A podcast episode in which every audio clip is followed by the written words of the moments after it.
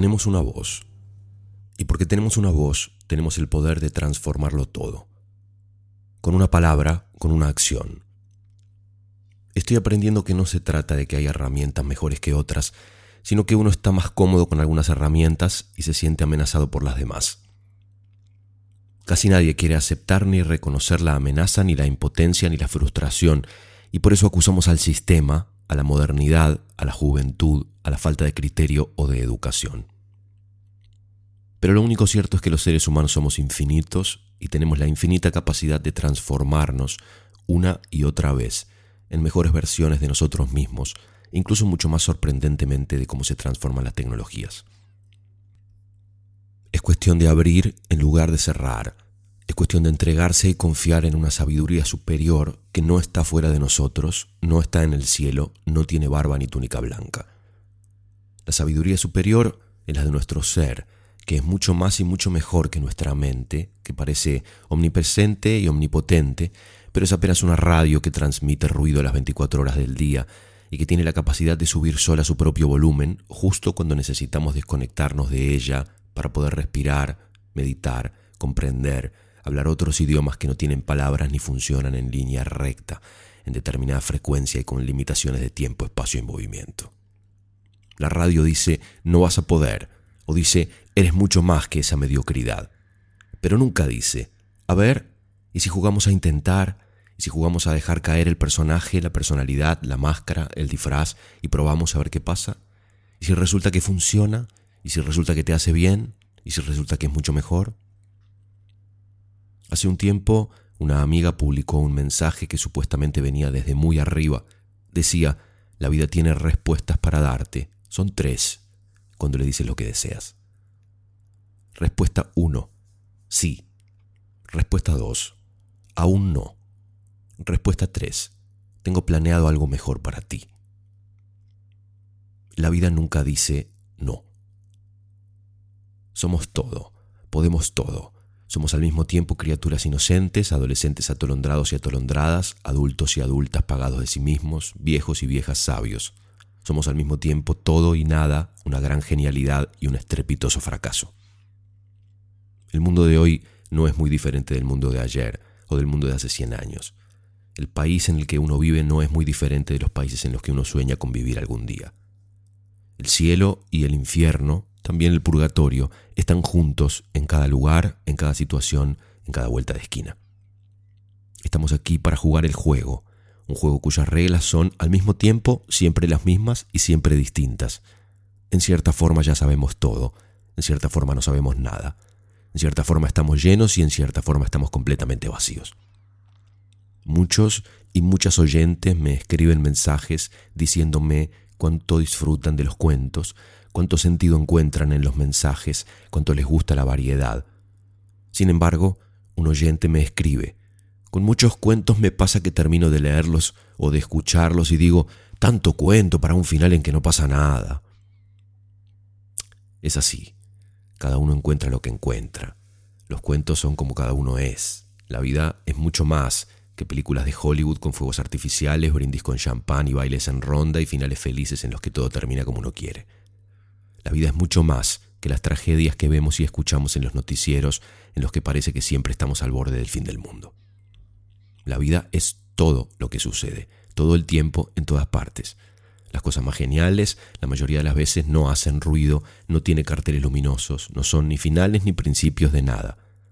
La magia no es lo increíble que sucede algunas veces, sino las pequeñas bendiciones que suceden todo el tiempo. El agua caliente que sale de la ducha en invierno, el aroma a café haciéndose en la cafetera, el gusto de un higo fresco, el raro color rosado del cielo en una puesta de sol, las cosquillas en la panza al mirar a los ojos a alguien a quien uno no veía hace mucho tiempo, el olor a jazmines en el medio de la calle, la sonrisa que aparece al darte vuelta en la cama y ver a la persona que amas durmiendo a tu lado profundamente, desperezarte durante un largo rato cuando en la mañana del domingo no hay que ir a trabajar pero de tanto aturdimiento que vivimos, si no explota, si no es ostentoso, si no hace ruido, si no llama la atención, no pasa nada, no sirve para nada, no existe. Si uno no puede decir, no sabes lo que me pasó ayer, Si uno no puede fotografiar algo espectacular para compartir en Instagram, parecía que uno no existe, que uno no tiene una vida, que uno no tiene éxito, que no pasa nada. En este espacio hacemos eso, compartimos historias, algunas terribles y trágicas, llenas de frases reveladoras y moralejas, otras aparentemente comunes en las que parecería que no pasa nada. Y en el medio todas las demás. Y uno o una encuentra aquí y allá algo conmovedor, una palabra, una imagen, un recuerdo, incluso un silencio.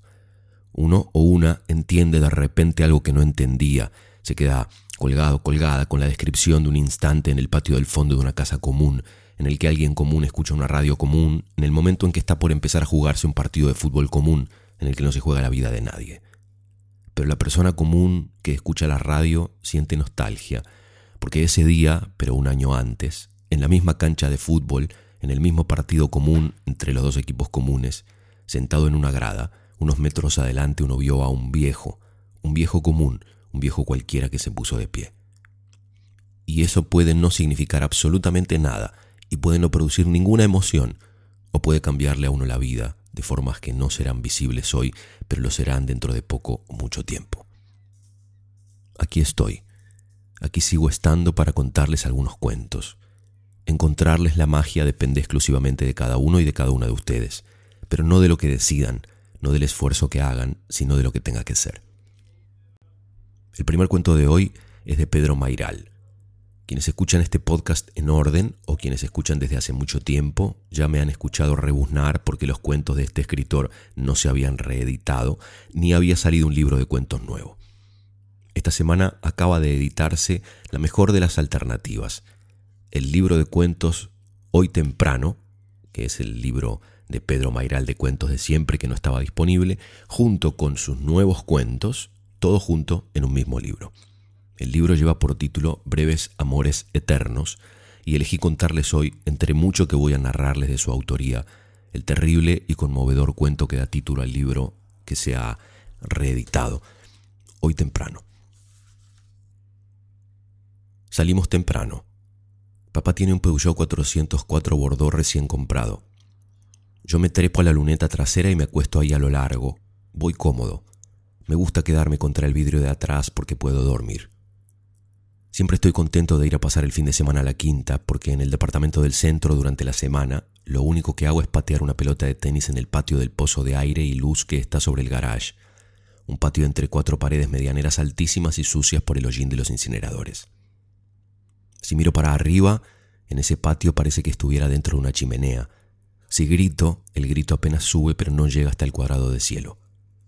El viaje a la quinta me saca de ese pozo.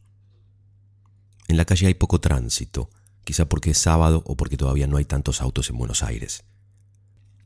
Llevo un autito Matchbox adentro de un frasco para capturar insectos y unos crayones que ordeno por tamaño y que no me tengo que olvidar al sol porque se derriten. A nadie le parece peligroso que yo vaya acostado en la luneta. Me gusta el rincón protector que se hace con el vidrio de atrás al lado de la calcomanía de la proveeduría deportiva. En el camino miro el frente de los autos porque parecen caras.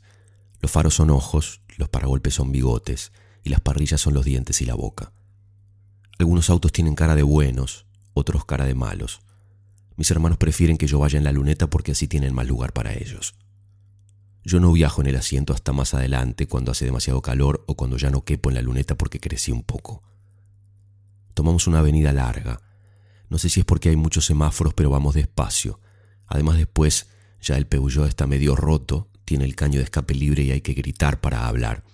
Una de las puertas de atrás está falseada y mamá la ató con el hilo del barrilete de Miguel. El viaje es larguísimo, sobre todo cuando no están sincronizados los semáforos. Nos peleamos por la ventana, ninguno de los tres quiere sentarse en el medio. En la General Paz nos turnamos para sacar la cabeza por la ventana con las antiparras de agua de Vicky para que no nos lloren los ojos por el viento. Papá y mamá no dicen nada, salvo cuando pasamos por la policía. Allí hay que sentarse derechos y estar callados. Cuando ya tenemos el Renault 12, a Miguel se le vuela por la ventana medio pilón de figuritas de titanes en el ring y papá frena en la banquina para juntarlas porque Miguel grita como un enloquecido. Yo veo de repente que se nos acercan dos soldados apuntándonos con la metralleta, diciendo que estamos en zona militar. Le hacen preguntas a papá, lo palpan de armas, le revisan los documentos y después tenemos que seguir viajes sin juntar las figuritas que quedan ahí desparramadas, incluso la autografiada por Martín Caradagian. Papá busca música clásica en la radio, a veces consigue sintonizar bien la emisora de Sodre. Nosotros estamos a las patadas en el asiento de atrás cuando de repente papá sube el volumen y dice, escuchen esto, escuchen esto. Y hay que hacer una pausa silenciosa en medio de una toma de judo para escuchar una parte de un aria o de un adagio. Después, cuando llegan los pasacassettes para autos, el viaje a la quinta se hace bajo el dominio absoluto de Mozart. Miramos pasar hacia atrás el camino prolijo, los árboles podados con los troncos pintados de blanco y escuchamos los quintetos para cuerdas, las sinfonías, los conciertos para piano, las óperas. Vicky lidera rebeliones para tapar a las sopranos de las bodas de Fígaro o de Don Giovanni con nuestro cántico filial favorito que dice Queremos comer, queremos comer, sangre coagulada revuelta en ensalada. Pero después Vicky empieza a traer libros para el viaje y los lee sin prestarle atención a nadie, en silencio, cada vez más enojada porque la obligan a venir, hasta que le dan permiso para quedarse los fines de semana en el centro, para ir al cine con sus amigas, que ya salen con chicos. Y entonces Miguel y yo tenemos cada uno su ventana indiscutible, aunque invitemos a un amigo. Sentimos que no vamos a llegar nunca. Hay largas esperas a medio camino mientras mamá compra muebles de jardín o plantas, aprovechando que papá se quedó trabajando en casa. Con Miguel jugamos en el asiento de atrás a ver quién aguanta más sin respirar. Cada uno le tapa el tubo del snorkel al otro para que no haga trampa, o si no, improvisamos un partido de paleta con un bollo de papel y las dos patas de rana. Esperamos tanto que Tania se pone a ladrar porque no aguanta más encerrada en la parte de atrás de la rural Falcon que tenemos después del Renault. Entonces aparece mamá con plantas o macetas o algún mueble que hay que atar al techo y seguimos viaje. Los amigos que invita Miguel van cambiando. Yo los miro con asombro, con ansiedad perversa, porque sé que cuando lleguemos van a empezar a caer en las trampas que Miguel deja siempre preparadas. El ratón muerto dentro de las botas de goma para el invitado, el fantasma del galpón, la farsa de los chanchos asesinos, el pozo tapado con hojas y ramas al lado de la fila de palmeras que se ve desde la casa. Dentro del auto en los embotellamientos de la ruta a media mañana, yo miro a los amigos de Miguel y paladeo por primera vez el mal. Prefiero a los confiados y prepotentes porque sé que les va a resultar más intensa la humillación de esas trampas en las que yo colaboro de un modo oblicuo, indefinido. Los invitados de Miguel casi nunca vuelven a venir. Cuando terminan el primer tramo de la autopista y ponen el peaje, el tráfico avanza mejor. Vicky va por su cuenta, con amigas que tienen auto. Papá ya casi no viene. En la rural destartalada, mientras mamá maneja, Miguel me usa el cuaderno de dibujo garabateando planos y elaborando estrategias para espiar a las amigas de Vicky cuando se cambian. Después Miguel empieza a venir cada vez menos y yo tengo todo el asiento de atrás para dormir. Mamá frena y me despierta para que le ponga agua al radiador que pierde y recalienta el motor. Compramos una sandía al costado de la ruta. En la barrera del tren, donde antes había uno o dos vendedores ambulantes, Ahora hay amputados o paralíticos que piden limosna y otros que ofrecen revistas, pelotas, viromes, herramientas, muñecos. También en los semáforos del pueblo que atravesamos piden una moneda o venden flores y latas de gaseosa. A papá le dieron el forsierra de la empresa, que tiene botones automáticos, y como a Miguel lo asaltaron hace poco, mamá me hace bajar los seguros y cerrar las ventanas en los semáforos porque le dan miedo a los vendedores. Dice que se le tiran encima y que además Duque los puede morder. Después, la excusa del aire acondicionado ayuda a que ya no vayamos más con la ventana abierta. El auto comienza a ser una cápsula de seguridad con un microclima propio. Afuera cada vez hay más basura, más pintadas políticas. Adentro la música suena nítida en el estéreo nuevo y mamá tolera con paciencia los cassettes que yo pongo de soda o de polis. El auto es más rápido y todo el tiempo parece que estamos por llegar. Sobre todo cuando empiezo a manejar yo aumento la velocidad sin que mamá se dé cuenta porque viene tranquila en el asiento del acompañante mirándose en el espejo su último lifting, que le tira la piel para atrás como si fuera un efecto de la aceleración. Después, cuando muere papá, mamá prefiere que maneje Miguel, que volvió como el hijo pródigo porque Vicky ya está viviendo en Boston. Para mí la ruta se empieza a enrarecer porque manejo el Taunus amarillo del padre del chino, en el que dejamos cerradas las ventanas, no por miedo a que nos roben, sino para que el humo de la marihuana no pierda densidad. Escuchamos Wild Horses y hay momentos casi espirituales en los que la velocidad total de la ruta parece cobrar una lentitud serena en el paisaje enorme y chato. Después manejo el auto de la madre de Gabriela, que por suerte es gasolero y no gasta demasiado en las escapadas que nos hacemos cualquier día de la semana para estar solos un rato. Ya se está hablando del tema de la expropiación, pero es apenas una advertencia. Faltan todavía dos gobiernos. Gabriela se pone unos vestiditos que me obligan a manejar con una sola mano y a acariciarle los muslos con la otra, subiendo desde las rodillas lentamente, sin necesidad de poner los cambios porque dejo el motor a fondo, mientras Gabriela me pide al oído que no me apure, que esperemos a llegar. Nunca se hizo tan largo el viaje. La quinta está allá lejos, inalcanzable. Más adelante, a Gabriela le empieza a crecer la panza y viajamos para tratar de integrarnos a la vida familiar. Vamos en el Volkswagen que nos presta su hermano, ya usamos cinturón de seguridad, ya empezamos a tener miedo de morirnos y faltan pocos kilómetros. Los años pasan hacia atrás cada vez más rápido. Hay muchos más autos en la ruta y hay más peajes. Están terminando la autopista. Frenamos en una estación de servicio, discutimos. Gabriela llora en el baño. Tengo que pedirle que salga. Después compramos el baby seat para Violeta y ella va chiquitita y dormida en el asiento de atrás, también con cinturón de seguridad, los tres atados. Piso el acelerador porque quiero llegar temprano para almorzar. Gabriela dice que no importa, que podemos parar en el McDonald's. Discutimos. Gabriela me desprecia. Yo me pongo los anteojos negros y acelero más. Aprovecho el viaje para escuchar demos de jingles para radio. Aprieto con las manos el volante del escort. Falta poco. Gabriela me pide que vaya más despacio. Después deja de venir. Se va con Violeta a lo de la madre los fines de semana. Manejo solo. Escucho los conciertos para piano de Mozart en compacts que suenan perfectos. El motor de la 4x4 no hace ruido. La autopista está terminada, con alambre a los costados para que no cruce la gente. Voy por el carril rápido.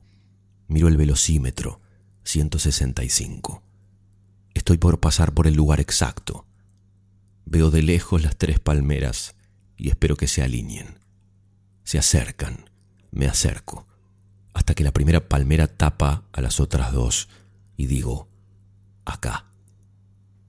Y es como si lo gritara, pero lo digo despacio, lo digo en el punto exacto donde estaba la casa antes de la expropiación, antes de que la demolieran y construyeran arriba la autopista.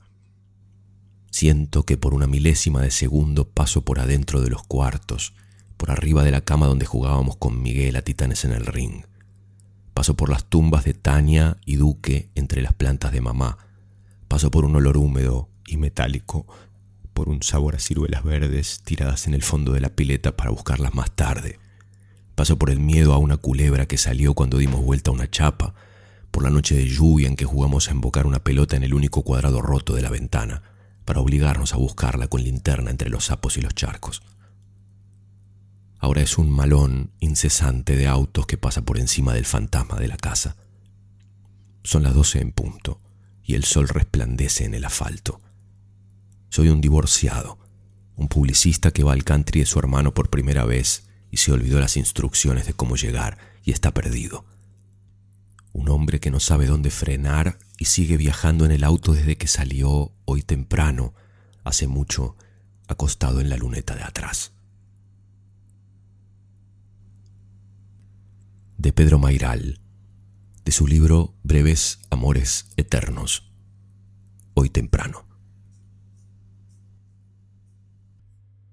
El siguiente cuento de hoy está publicado en un libro editado por Eterna Cadencia, cuyo título es Raros Peinados Nuevos, 20 escritores sub 32. El cuento es de Micaela Gonzalo, una muy joven escritora de quien ya les leí un cuento hace muchos episodios. El título del cuento es La casa de Cristina. Estoy con mi mamá en lo de Cristina, una chica que pone un biombo con espejo en el living de su casa y arma una peluquería. Tiene un carrito con pileta y una manguera que conecta desde la canilla de la cocina. Mi cabello es marañoso y vinimos a que me lo planchen para el casamiento de un primo de mi papá.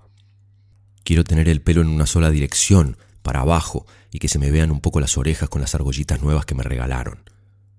Antes tenía rulos más armados, se me fueron yendo por tanto peine fino, pero mamá le dice a Cristina que es el cloro de la pileta que me lo deja así opaco. Cristina tiene dos hijos varones de pelo corto, están pegando letras recortadas de una revista a una cartulina con forma de globo. Tienen que llenarla de palabras relacionadas con el invierno, como bufanda, leña y viento. Y uno que fue alumno de mi mamá en el jardín le pregunta, Señor, la palabra abuela, ¿para vos está bien? ¿Abuela por qué? pregunto yo, y en él le responde que porque cuando hace frío la traen a la abuela. Sí, yo la pondría, dice el cuerpo sin cabeza de mamá, que se hunde en el carro pileta, mientras Cristina agita las manos y arma una pelota de espuma con aroma aloe vera. Estoy acostada en el sillón y escuchamos el compact que trajo mamá de Jimmy Cliff, Reggae Night. Nos lo regalaron de promoción en el supermercado. Mamá dice que le encantan los ritmos africanos y la liberación de los pueblos negros, pero lo trajo porque si no Cristina pone la radio evangelista y ahí se la pasan hablando más del diablo que de Dios. Paola, la sobrina de Cristina que estudia cosmética, entra con una olla de cera derretida. Da una pisada fuerte en el suelo y les chista a los chicos para que se vayan a la cocina. Los nenes levantan todo como en aviso de terremoto. Va a haber que esperar que enfríe, está nuevo el producto, dice, y deja la olla apoyada en una mesa ratona. Se sienta al lado mío. Tiene el pelo rubio y lacio como a mí me gustaría tenerlo. Entonces le pregunto si se lo puedo tocar y hacerle una trencita. Tomo un mechón desde arriba, su cabeza huele a frutas, y cuando voy llegando al final, en el cuello encuentro más un aroma a jazmín y le pregunto, Disculpame, Pau, ¿vos qué colonia usás? Y me responde que es un perfume que le trajo su novio que hace viajes en camión hasta Brasil, que también le trae maquillajes. Me gustaría saber además si ella fue a Brasil y si el novio la extraña cuando viaja, pero eso no se lo pregunto para que mi mamá no me diga indiscreta. Qué linda trencita, me dice, y me pongo contenta porque ella sabe mucho de peinados. Pienso que además de alisarme me gustaría usar unos clips con florcitas blancas y entre todo me recuerdo que tengo que tener una bolsita en el casamiento para poder llevarme a casa los escarbadientes con forma de espada. Me encanta coleccionar escarbadientes, corchos y tapitas de champán, Después las uso para hacer collage. El papel de la sidra que es dorado sirve para hacer con punzón los rayos de sol. Al casamiento vamos a llevar unas colchonetas por si mi hermano quiere dormir. En otra ocasión le hicieron una cama con dos sillas, pero todos aprovecharon para apoyar abrigos, centros de mesa y todo lo que se querían llevar a su casa del carnaval carioca. Él quedó enterrado bajo un manto de gorros, cornetas y guirnaldas flúor. Uno de los hijos de Cristina vuelve al living con una revista y una servilleta llena de letras. Yo le digo que también puede formar la palabra guiso, que es para comer con frío, y le deletreo, guiso, con G. Paola le pone cera en el bozo y las entrecejas a mi mamá, y yo le pregunto al oído si a mí también me pueden poner para sentir cómo es. Mamá dice que sí, que si no está muy caliente me pueden poner. Paola me tira el mentón para atrás y mientras miro un llamador de ángeles que cuelga de un tirante en el techo, Pau me pasa una espátula de madera sobre los bigotes. Me miro al espejo y siento como si tuviese mermelada de damasco de las baratas, toda gomosa. Estoy por tocarme con un dedo y mamá me golpea la mano antes de que me toque. No, que te enchastras toda, me dice. Cuando se seca Paola me lo arranca en dos veces. No me duele, pero siento la necesidad de estirar la boca hacia abajo y me quedo frente al espejo haciendo cara de pez burbujeando. Me muestra la tirita de seda y me dice, ¿ves? Algo tenías. Y pienso menos mal que se me ocurrió que me saquen los bigotes, aunque también podría ser interesante ser una nena con barba y en vez de hacer de dama antigua en los actos del colegio, usar galera y ser un caballero. Si yo fuese un caballero, también me gustaría dar órdenes, como por ejemplo que me dejen manejar la moto de mi primo. Paola me desenreda el cabello y me queda lacio pero con mucho volumen, como el rastrillo abierto en otoño. Mientras me levantan una capa de cabello para comenzar con la plancha, escuchamos la canción Many Rivers to Cross, y Cristina dice que la voz de los negros la relaja mucho y mi mamá concuerda y agrega que siempre escucha esta canción para ordenar los placares y que para ella ordenar es terapia. Dejo la cabeza de un lado y veo como la planchita se desliza dejando nubes de vapor que empañan el espejo. Pienso en mi mamá ordenando los placares, como siempre tiene que sacar las cosas de una estación y guardarlas de otra. Me pongo muy ansiosa en diciembre cuando baja la bolsa de ropa de verano con las bikinis y las ojotas.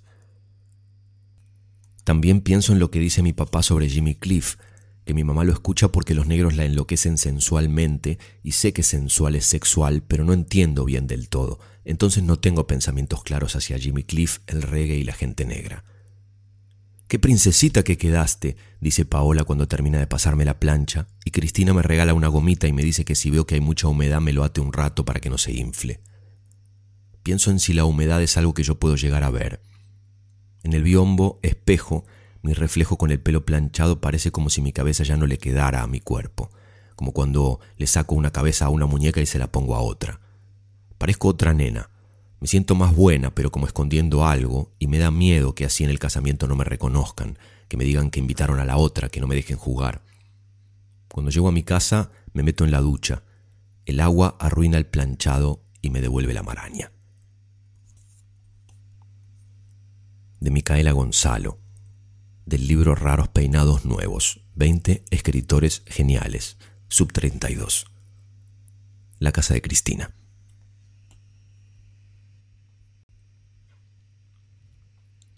Momento breve para saludar y agradecer. Cada semana, como siempre les cuento, aparecen nuevas ciudades en los rankings de lugares desde donde más se escucha el podcast. Saludo, entonces, a oyentes de Baracaldo y Logroño, en España, Durango, Colima, Celaya y Hermosillo, en México, San Germán, en Puerto Rico, Northcote, Highgate Hill y Surfers Paradise, en Australia, Northolt, en el Reino Unido, Rancho Cucamonga, en California, en Estados Unidos, y Chiang Mai, en Tailandia. Gracias a todos y a todas, oyentes de antes, oyentes de ahora, por acompañarme, por escribirme y por compartir y recomendar este proyecto que está a punto de llegar a las 100.000 descargas desde literalmente todos los países del mundo. Me honran con vuestra compañía, ojalá que siga haciéndoles sentido seguir caminando conmigo. El tercer cuento de hoy es de una autora a quien no conocía hasta hace unos días en que encontré este libro suyo llamado Aquí hay icebergs. Katia Adawi es peruana, escritora, guionista, periodista, viajera. Publicó tres libros de cuentos, dos de los cuales ya estoy buscando para comprar. En este libro suyo encontré historias terribles, una de las cuales les comparto hoy y cuyo título es Este es el hombre. Yo tenía seis años. Mi padre nos abandonó cuando nací. Nunca lo he visto ni me obligué a buscarlo. Desapareció de nuestras vidas, lo maté en mi cabeza. ¿Quién desea buscar a quien no espera ser encontrado? ¿Cómo se dialoga con quien no está? Me gustaría inventarme una historia como esta. Un día después de mi cumpleaños 19, mi padre se marchó. Antes de irse me entregó una caja con camisas y libros diciendo todo lo que necesitas saber de la vida está aquí. Mi madre me dejaba por las tardes en casa de la abuela. Después del almuerzo volvía al trabajo. A tres cuadras de nuestro departamento quedaba la casa de sus padres. En el segundo piso vivían mis tíos, los hermanos de mi madre, con su propia puerta de acceso. Ni te enterabas si estaban o no. Tienen un hijo, Sandro. Me lleva cuatro años. Recuerdo la primera vez que jugamos ser amigos, mucho más que primos hermanos, ser hermanos. Había encontrado un compañero. Mamá ya había advertido que los colores me enloquecían. Me enviaba a la casa de la abuela con un arsenal de acuarelas, pinturas, crayolas y cartulinas para compartir con Sandro. A él le encantaba dibujar conmigo. Le enseñaba a olvidarse de calcar, a crear sus propios trazos. Sandro no tenía gracia para pintar. Se agotaba, hacía barcos con las cartulinas, barcos y más barcos, de distintos tamaños, eso se le daba muy bien. Mis tíos trabajaban, mi abuela nos cuidaba, desde siempre fue una anciana. Se pasaba el día jugando solitario encima del piano de mis tíos. Ellos heredaron ese piano, decían, se queda acá porque Sandro tomará clases algún día. Su expresión favorita, algún día. Nunca contrataron a un maestro. Quizás yo habría resultado beneficiado con estas manos grandes, hubiera sido pianista y no pintor. Nos divertíamos observando a la abuela, tan llena de manías. Hervir café con cebolla, barrer la cocina hasta que la escoba fuera su nuevo bastón, embolsar cada fragmento como un carozo importante, broches, botones, pines, pasaportes, relicarios, esconderlos en la mesa de noche, rezarle al santo de los objetos perdidos. La abuela tuvo paciencia y nos demostró cómo emparentar los haces, los reyes de cada palo. Aprendimos con la misma rapidez con que nos aburrimos. Nos mandó a pintar al estacionamiento, ya saben a dónde deben largarse. Malográbamos el piso de la sala con nuestras pisadas, decía. Si nos tardamos en ir directo al garaje, nos apuntaba con su bastón, medio en broma, medio en serio. Ese piso de la sala. Nada podía rayarlo. Era un parque muy prolijo, brillante, charol, el estacionamiento era techado. Ni mis tíos ni la abuela tenían auto. En una de las paredes había un grifo que no dejaba de gotear, implacable. Goteaba y goteaba el grifo como si el cemento tuviera sed. Mamá decía con frecuencia, es un acto de egoísmo mantener grifos abiertos por gusto, sobre todo cuando me lavaba los dientes dejando correr agua, porque la mitad del mundo tenía sed. Decía, citando a un escritor, cuando tenés sed, dirás que puedes tomarte todo el agua de un oasis, por física, no importa cuánta sed tengas, solo podrás tomar tres vasos seguidos. Yo iba comprendiendo poco a poco que la abuela era egoísta. Estas son mis cosas. Al. La voz de la abuela tenía intención de castigo. A Sandro y a mí nos contentaba la idea de la guarida propia. Dos niños se inventan una fortaleza con cuatro sillas. Teníamos, para disfrutarlo a nuestras anchas, un espacio de cuatro por cuatro. Una de las puertas de madera del estacionamiento colindaba con la cocina, la otra era un portón gigante que daba a la calle. La abuela nos había prohibido cerrarla, quería escucharnos jugar. La abuela era muy sorda, sordísima. Escucharnos jugar, qué risa. Yo quería tener dinero para comprarle los audífonos que promocionaban en la tele. Un alfiler se caía en el comedor y una voz le preguntaba a un anciano, ¿lo escucha? Y él respondía de su habitación, fuerte y claro. Daba la impresión de que nunca comprendía, de que siempre era ella la que hablaba. Y hablaba poco, lo suficiente para acumular desinterés y quejas. Se asomó algunas veces, en dos ocasiones su bastón superó la puerta, se atrevió a ingresar y nos pidió que le mostráramos nuestros cachetes para besarlos. Qué cosa más extraña. Yo me pasé la mano por la cara ambas veces.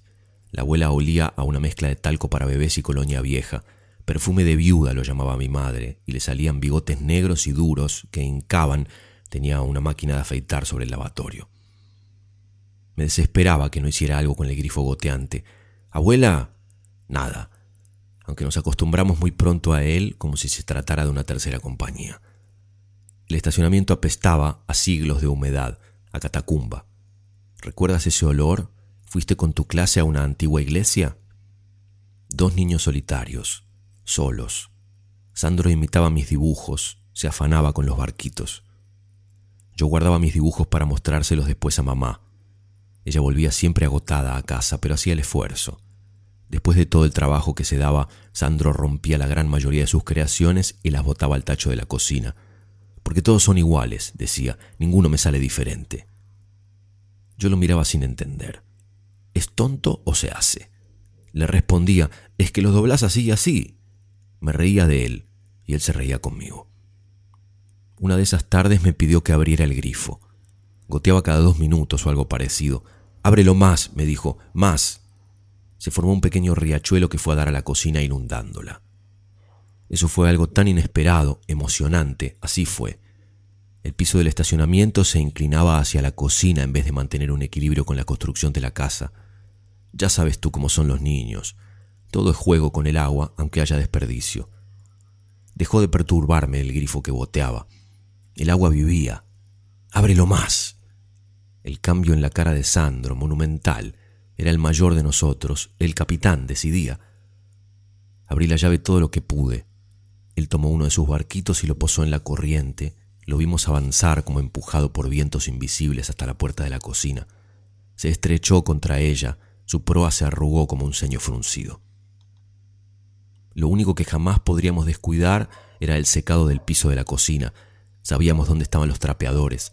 La abuela no tendría cómo enterarse, tampoco mamá no habría reprimenda. Secaría muy bien el piso, el bastón de la abuela nunca resbalaría. No quería asistir al espanto de verla caer. Eso siempre me dio miedo, que la abuela se cayera en mi ausencia y que Sandro no marcara los teléfonos anotados en la pared. Mi madre decía, si la abuela viviese con nosotros, me sentiría mucho más segura, pero nuestra casa es del ancho del sofá. Yo me decía, Sandro se equivocará y hará cualquier cosa con el teléfono. El agua seguía fluyendo, el mismo ruido caudaloso. Cuando quise cerrar el grifo, Sandro no me dejó. Se acercó a mí, se acercó demasiado. Sonreía. Dudé que si acaso me pegase. ¿Por qué improvisaría? Sandro era rutinario con sus juegos, en todo. Pegó su boca a mi oído y dijo, Bájate el pantalón. Fue un pedido, de ninguna manera fue una orden. ¿Para qué, Sandro? ¿Qué te pasa? Solo hazlo. La misma voz suave, pero su cara de diez años se había endurecido. Parecía la de un adulto, la cara de mi tío. Me empujó y caí al piso. Intenté levantarme. Todas las veces resbalé en el agua y de nuevo. Sandro se arrodilló a mi lado y con mucho esmero me quitó los zapatos, con ternura, como el hermano mayor que ayuda a acostar y a desvestir amorosamente al hermano enfermo. Con la misma paciencia me quitó el pantalón. No, no me miraba a los ojos. ¿Había compasión en ellos o se concentraban? No entendía si me dañaría o no. ¿Cómo saberlo? No se comportó malo y sin embargo, yo miraba el barco desfigurado contra la puerta, después el grifo. Grité con toda el alma. ¿Quién me escucharía? Durante el resto del año, Sandro me hizo lo que me hizo en ese lugar y nadie se enteró. Me abrazaba, hablaba mucho, decía cualquier cosa. Yo solo sentía un cardumen de palabras, no quería escuchar. Si entendía siempre iba a entender y no quería. Me ayudaba a subirme el pantalón. Te desvisto, te visto en ese plan.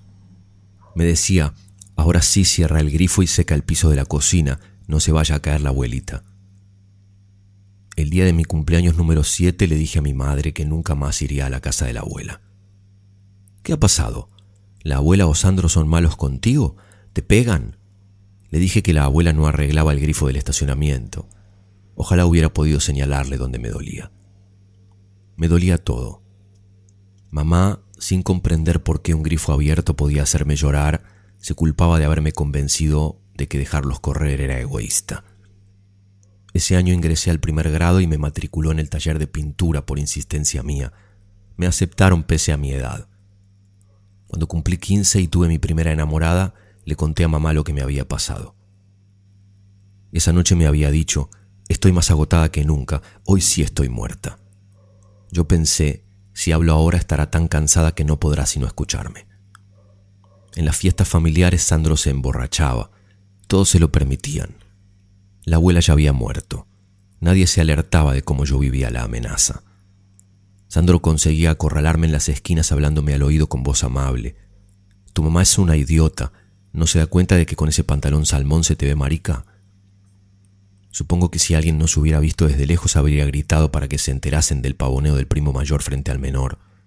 Peléense de una buena vez, enfréntense como gallos o toros. Están en esa edad, ya son hombres. Me sentía el expulsado de la fiesta. Odié mi pantalón salmón. No luchaba. Sandro me llevaba dos cabezas. Había pegado un estirón tremendo. Yo le temía al rey perverso, al daño vitalicio, el pavor antes de dormir, el miedo de quien es obligado a ingresar al mar sin saber nadar y teme ahogarse en la orilla sin sentir el alivio de superar la ola que lo traga. Sandro comprendía mi pensamiento. El maricón sería yo, no él. Yo, el delgaducho, el introvertido, el de las manos desproporcionadas frente al resto del cuerpo, el pintor de la familia. Mamá me dijo conteniendo todas sus lágrimas, cómo se notaba el esfuerzo que hacía. No se lo cuentes a ninguna chica o no estará contigo. Creerá que eres maricón. Y tú no eres maricón, tú eres mi hijo. El único marica es el hijo de perra de Sandro. Si pudiera matarlo lo ahorco yo misma. La adultez es una playa artificial que la mente prolonga. Por eso, cuando pinto a Sandro, lo pinto de niño en una misma edad. Si lo pintara de adulto lo odiaría. Mi madre cayó. La familia es la familia, dijo. Las venganzas deambulan durante un rato, se quedan hondas, después se olvidan de ser vengadas. Haber hecho todo por mí al mismo tiempo no haber hecho nada. Hay sombra y hay luz. Mi madre ha muerto hace dos semanas. Ella me dijo, si cometí un error fue por omisión.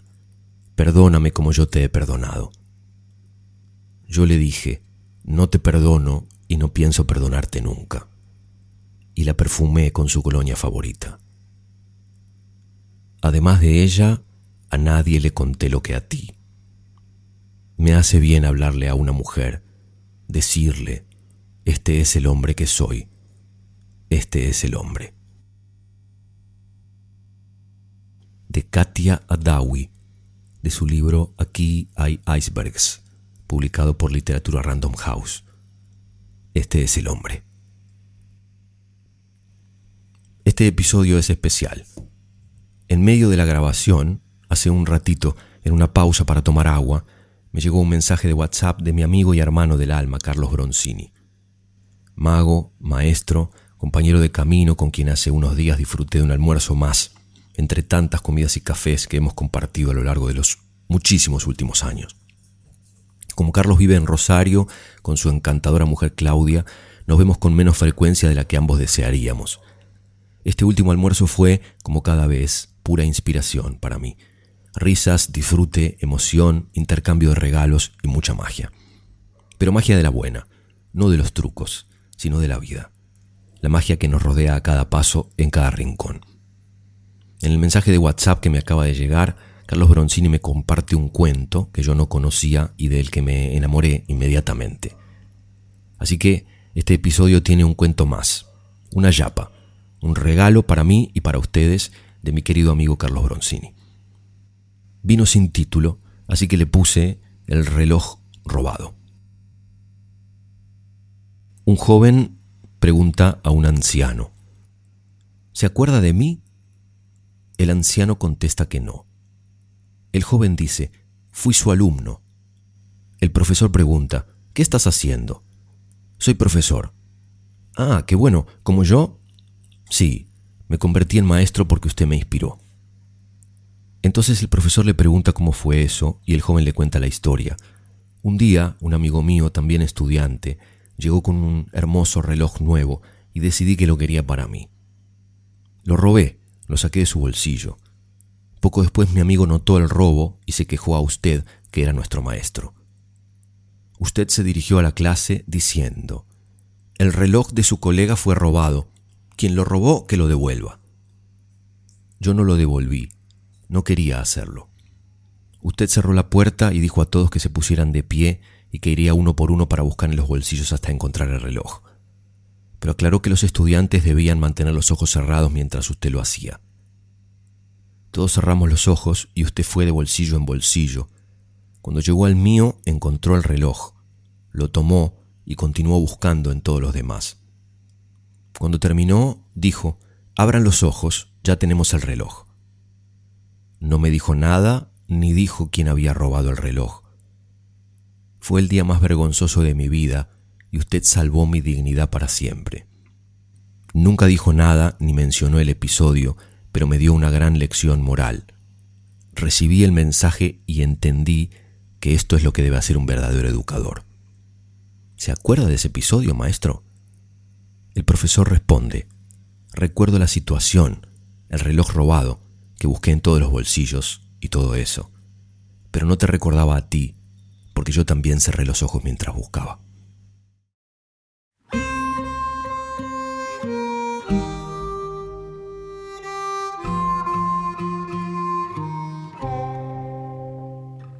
Mesdames, messieurs, excusez-moi. Vous savez, pour moi, c'est la première fois. J'ai la voix qui tremble un peu, je sais, et vos lumières dans les yeux. Mais mesdames, messieurs, écoutez-moi, j'ai pas grand-chose à part ma voix. Je rêve pas de fortune, juste de lumière qui s'allume. Mesdames, messieurs, regardez-moi, si je suis là, c'est que j'y crois. Ils vous le diront j'ai du talent, que ce soit mes potes ou mes parents.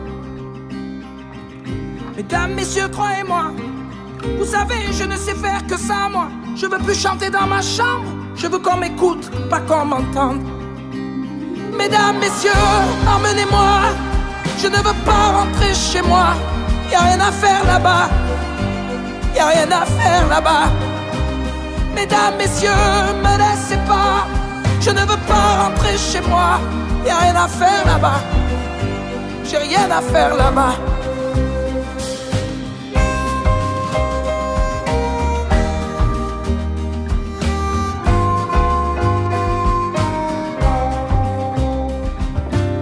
Messieurs, deux secondes à peine. Je peux vous faire rire, vous faire de la peine, mais vous savez, il en faut de l'audace C'est tellement dur de se faire une place. Mesdames, messieurs, je sais que je suis bon. C'est ce qu'ils m'ont dit à la maison.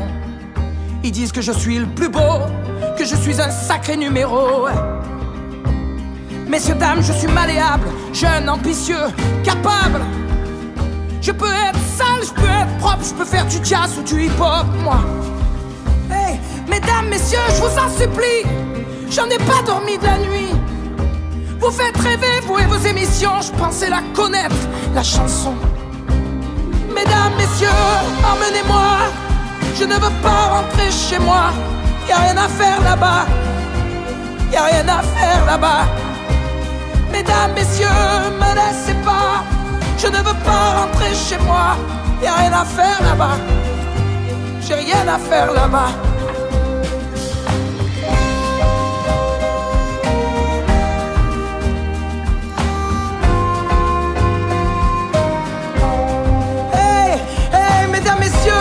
Mesdames, messieurs, ne partez pas. Mais qu'est-ce qu'il y a qui ne va pas? Je veux mener la vie d'artiste, moi, ne plus être seul, plus être triste. Mesdames, messieurs, tu veux que je te dise? On se reverra sûrement pas, non? J'irai chanter devant l'église, peut-être que le bon Dieu, lui, m'écoutera. Et moi, je rêve un projet.